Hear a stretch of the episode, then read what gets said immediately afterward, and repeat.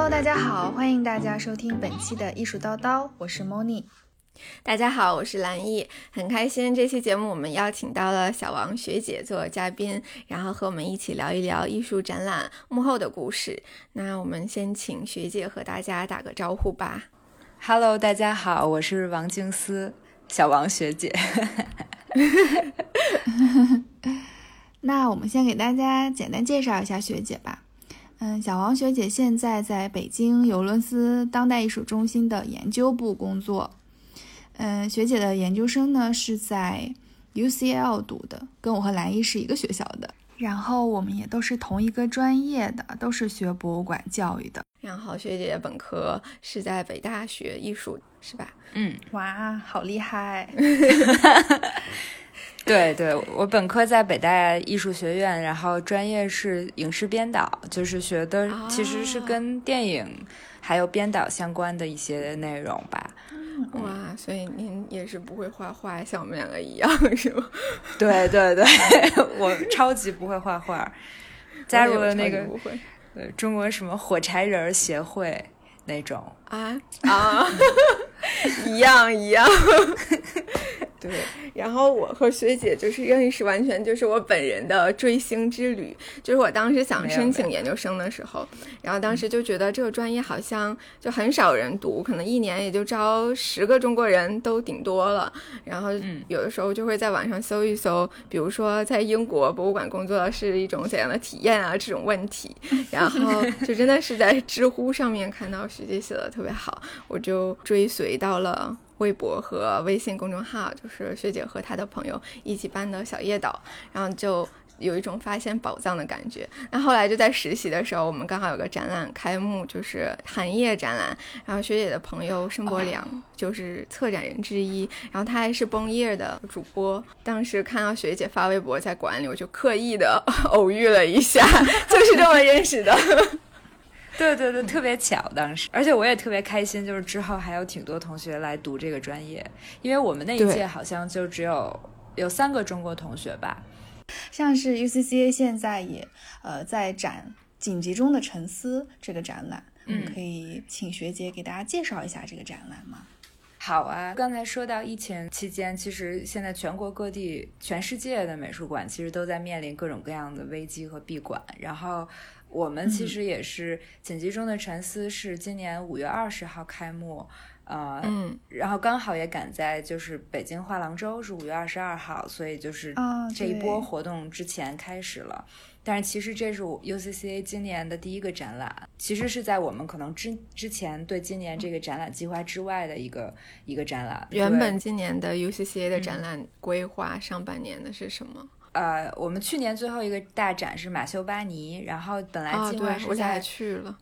哦，是吗？哎呀，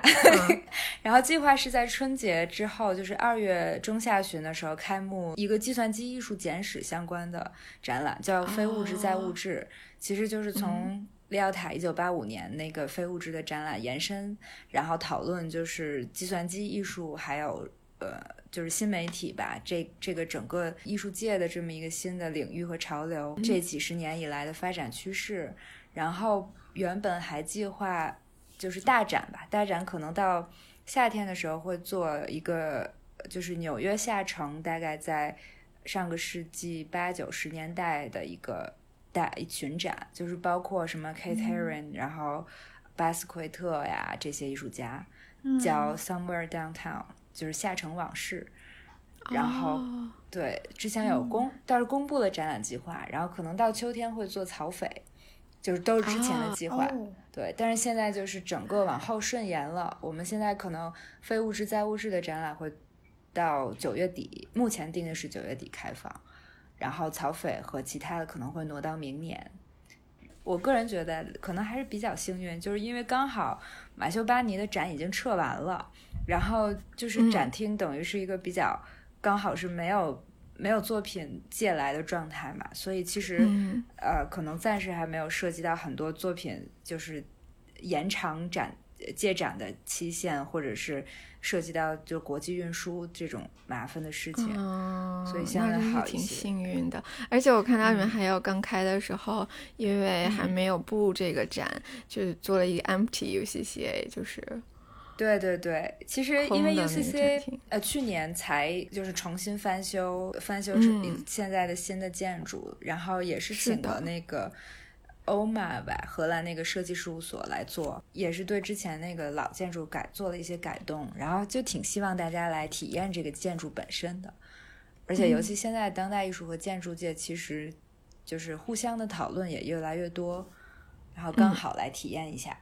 之后就开始布展，就是布紧急中的沉思，那是紧急中的布展，紧急中的布展。对，所以其实这个展览就是这个展览大概就是分成五个部分，然后每一个部分都是对呃对所谓紧急状况的一种回应，或者说大家处在紧急状况当中可能会思考的一些话题，然后紧急中的沉思。就是 Meditations in an Emergency，这个其实是取自一个诗人，他同时也是 MoMA 策展人，叫 Frank O'Hara，他的一一个诗集的名字就是同名的。他那里面有一句话，就是说，在在危急时刻，我们必须再三思索我们真正爱的人是谁，然后就感觉非常的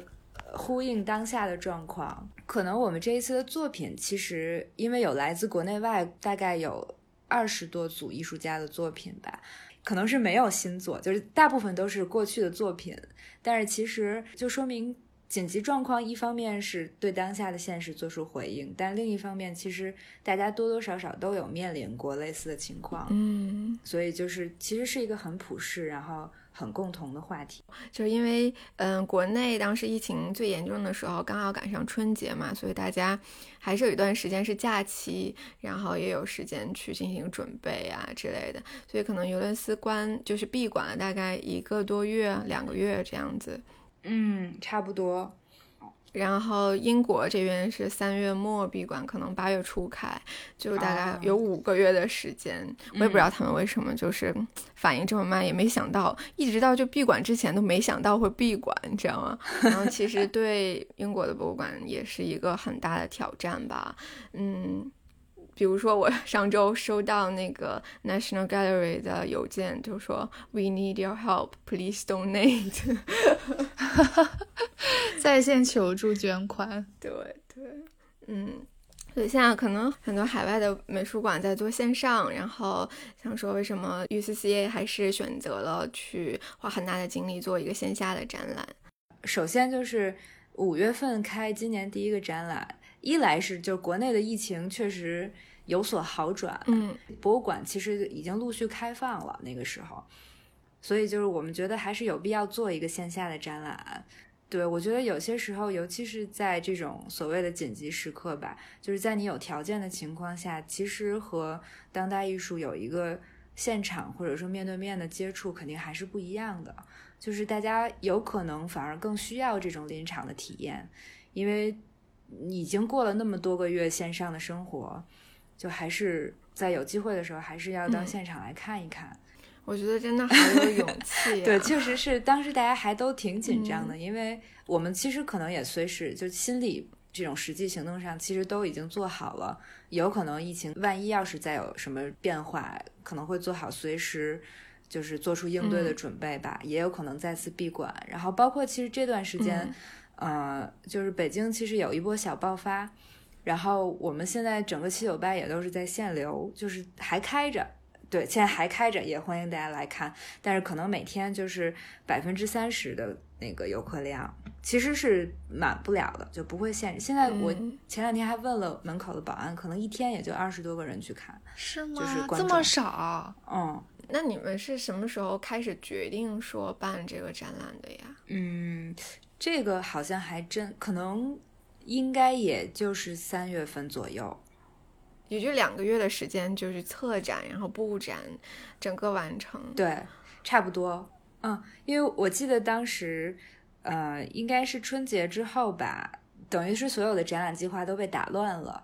而且就是一直在往后做各种紧急的调整。我们之前也做过几版方案，比如说，呃，可能想过是不是把春天的展就是直接往后平移三个月，但是反正后来因为各种各样的问题，包括就是国内和国外的疫情轮番爆发，导致大家就觉得啊，可能还是有必要去做一个新的展吧。对对，是的。但但是这展览组建到整个落地就是完成，一共也就可能一个半月到两个月的时间，然后。我就是作为隔壁部门看到展览部的同事，真的是非常辛苦。就是他们可能每天都在开会来讨论，就是先定下展览方案，然后你还要联系艺术家，看看他们是不是能把作品对展出来，然后还有涉及到后面具体的问题，所以是一次紧急中的策划。不过完成度还是挺 高的。是的，是的，哎，那就是比如说正常策划一个展览需要多久的时间准备？嗯，正常的话也看展览的类型，就是看一般有多大。尤伦斯的话，一般可能提前一年，我猜啊。嗯，对，我觉得至少要有半年到一年的时间，因为学姐是在美术馆的研究部门工作嘛，所以就比较好奇，研究部门的工作是在展览的前期工作比较多，还是展览的后期比较多？嗯，研究部的工作其实可以说就是贯穿展览的前后，对，但是可能我觉得是我们大概可能合作模式是这样，就是。嗯，一个展览要定下来，这个展览主题要做什么，然后选艺术家，这些可能更多的是展览部，还有包括馆长，就是领导层做决策吧。然后定主题和选艺术家，包括联系作品，这些是可能更多的是展览部的工作。但是我们会配合去了解艺术家和作品的内容，就比如说他们这作品到底讲的是什么，然后艺术家大概是个什么背景，我们会更多的去铺一些这种。呃，研究方面的工作，然后这样可以及时同步给其他的部门，因为 UCC 还是，呃，就是分工还是比较明确的。所以，比如说像公共实践部，就是蓝艺知道会做一个相应的活动，但大家也需要去了解艺术家来去 pitch 不同的项目。嗯，然后像可能市场部或者品牌部他们会。对接就是媒体呀，或者去联系合作，这些都需要先对展览内容有一个了解，然后可能在这个时候，就我们会和展览部一起把这个内容准备出来。哎，那比如说就是展览里的那些标签的介绍，也是你们写的吗？或者是那个，比如说要要是有语音导览的话，对那些东西基本上都是我们来写。就是研究部其实也可以在某种意义上理解成为是一个文字工作。的部门 就是跟文字工作的结合非常紧密。呃，一般可能展览的前言或者说那种大的介绍会是策展人来写，或者策展部门来写。嗯，然后具体每一件作品的介绍，这里面包括呃有有些展览可能会做成展签儿，有些就直接做成语音导览。然后这种每一件具体的介绍是我们负责。对，哦，明白了。那比如说展览就是后期结束以后。的工作，呃，像是出版啊这种，你们也是负责。对，这就是涉及到展览结束之后，我们还会再继续来整理展览的内容。其实就是从前到后，前期就是对艺术家和作品有一个初步的了解和介绍，然后到展览正在进行的时候，我们会来，呃，当然这个这个工作是在展览开幕之前了，但是呈现在展览的展期内就是。语音导览，还有作品介绍这些文字上面的准备是我们在负责。然后这个展览做完了以后，有的时候是赶在展览开幕的时候，我们会争取这样，就是我们做做会做花呃图录，展览图录也是研究部的工作。然后其实就是会有这种书籍出版的内容是我们在负责。然后还有包括就是其实档案和图书馆也是我们部门有专门的同事在做。就这个展览做完了，或者说以前做过的历史展览，现在有一个同事专门在整理，就是其实是类似于机构的档案了，他就来专门负责档案文献的整理和收集。哎，那其实 UCCA 的研究部也是近两年才成立的嘛，对，所以我还是比较好奇，说美术馆为什么要有自己的研究部？那研究部成立之前是谁给美术馆去提供学术支持呢？哎，好问题，对。研究部好像是一七年还是一八年左右才成立的一个比较新的部门，呃，但是其实就是之前像呃出版的工作可能是归展览部管，就是以前可能展览部会负责更多的工作内容，只不过现在把这一部分内容，因为本来这个像出版啊之类的这种工作就比较独立，所以现在干脆就是单分出来做了一个研究部。我个人理解，反正现在。美术馆这种公益机构，其实大家有两方面在越来越重视吧。一方面就是公共教育，就是要面向公众，但是同时另一方面也在努力提升自身的学术性。对，所以才比较有必要专门成立这么一个部门。其实也我我也了解到，有些美术馆可能它的一般学术和出版好像是放在一起的，就是像北京也有一些民营美术馆。可能是学术中心，然后同时也会负责出版的部分。因为我觉得出版还是挺重要的。你想，展览的时间是有限的，就观众能看这个展是非常短暂的。嗯。可是如果你搞好了出版之后，你未来很多年你都可以再把这个内容重新回顾一遍。它等于说是帮你留档的一种形式也。对对对，我觉得其实出版就是。做一个展览图录，其实它的意义就是可能会更大于说我只是把这个展览以档案的形式记录下来，就这两方面都很重要。然后，因为有时候材料，我觉得现在做研究很重要的是材料，就是展览图录肯定是一方面，就提供了比较一手的材料，而且是以很系统化的方式来做的。然后现在也有一些美术馆可能在做那种。就是系列研究，可能不一定是他们做过的展览，但是他们有在做，比如说某一个主题或者专题，可能出了五本书是一个系列，但是以美术馆，呃来做的，然后也有可能之后会做一个这种专题展啊之类的。然后就我和学姐第二次见面，其实是在嗯一八年做的。一七年的年鉴当代艺术年鉴展上面，这是展览开幕当天啦。然后就是因为学姐以前在那个北大的现代艺术档案工作嘛，就会做一些嗯当代艺术的档案类的工作。那我也比较好奇，就是嗯美术馆的或者是这种研究机构的 archive 是怎么做的呀？就比如说档案它都包括什么呢？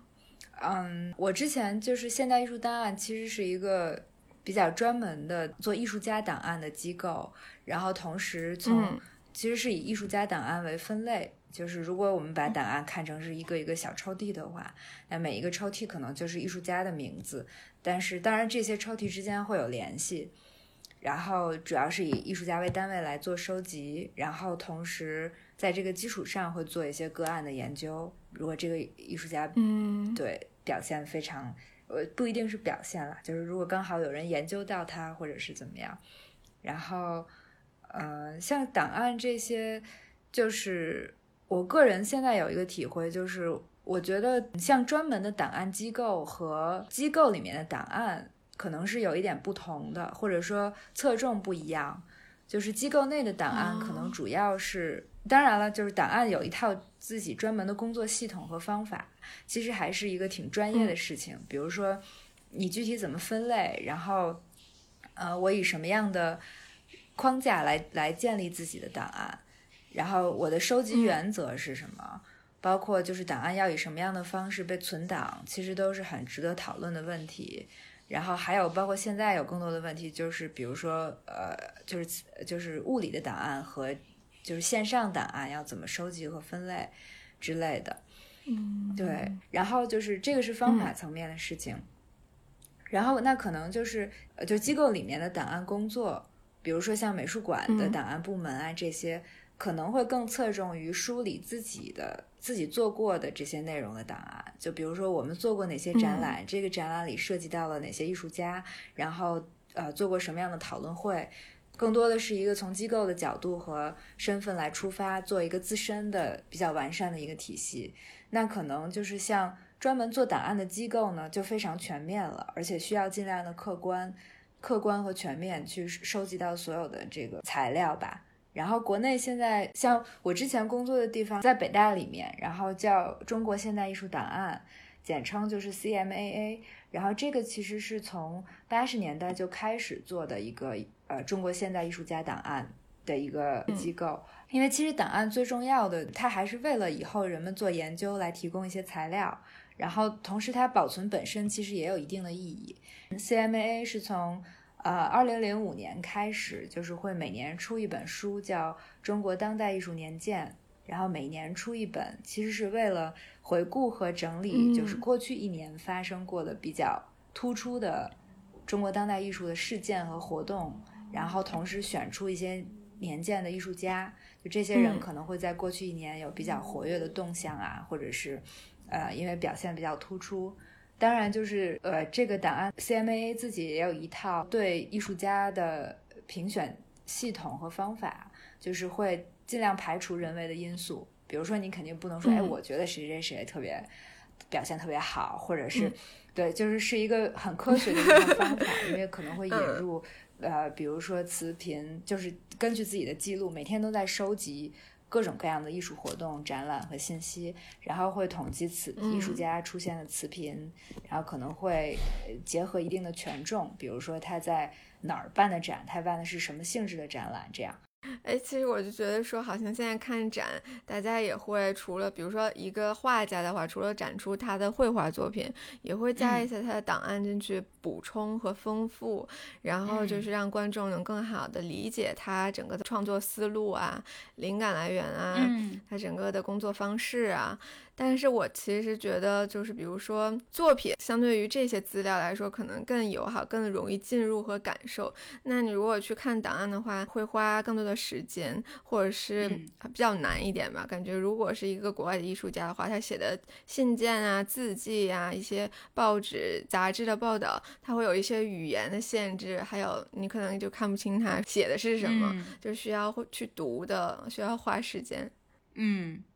嗯，就包括我今天做线下导览嘛，然后呃，就美术馆里面这个展览也有文献的展柜，有一个一开始我去第一遍时候都没注意，后来我就自己私下做功课，才发现那个 archive 的展柜特别好玩，是说呃蒙德里安和康定斯基以前在 Bauhaus 教学的时候他们做的教案啊，特别可爱啊。这样就是根本一开始也不知道那是什么，我还想说明明就是这里面都是蒙德里安什么作品，怎么突然就有包 house 了呢？它其实是那个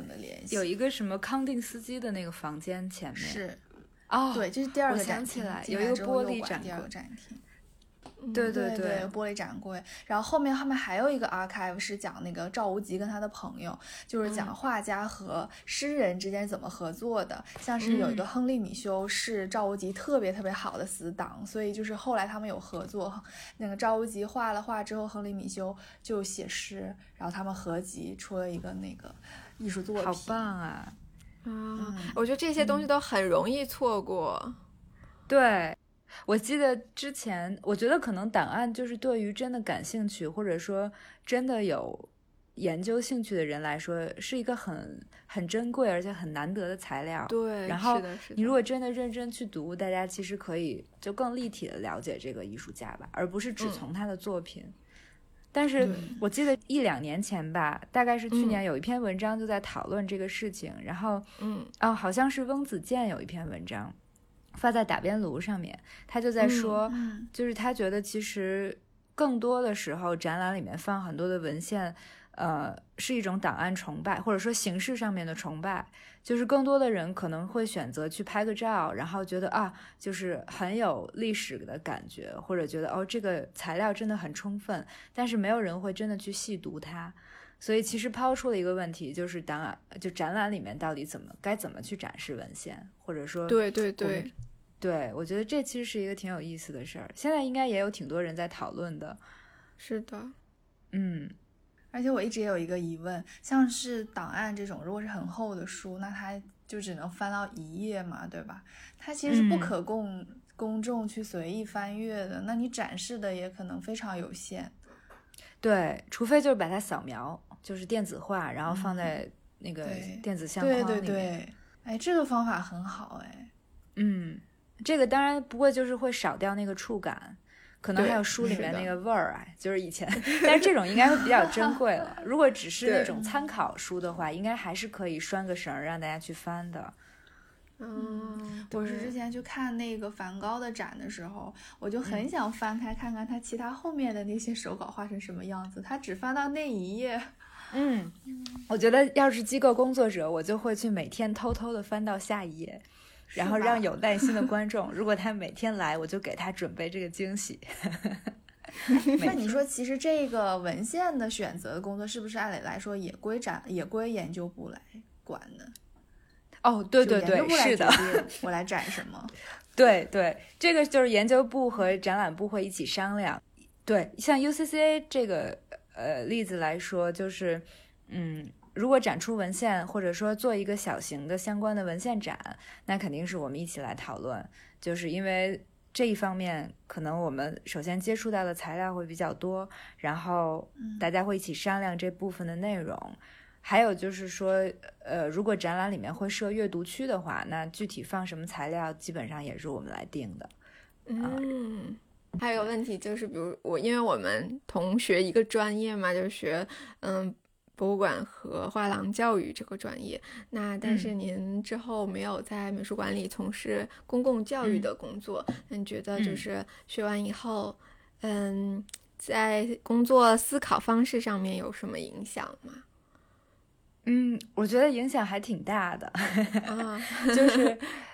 对我觉得现在是因为我我后来没有选择公共教育的工作，一方面可能是自己的兴趣更在，嗯，就是可能更希望先先做一些研究性的工作试试看，然后另一方面就是我发现其实，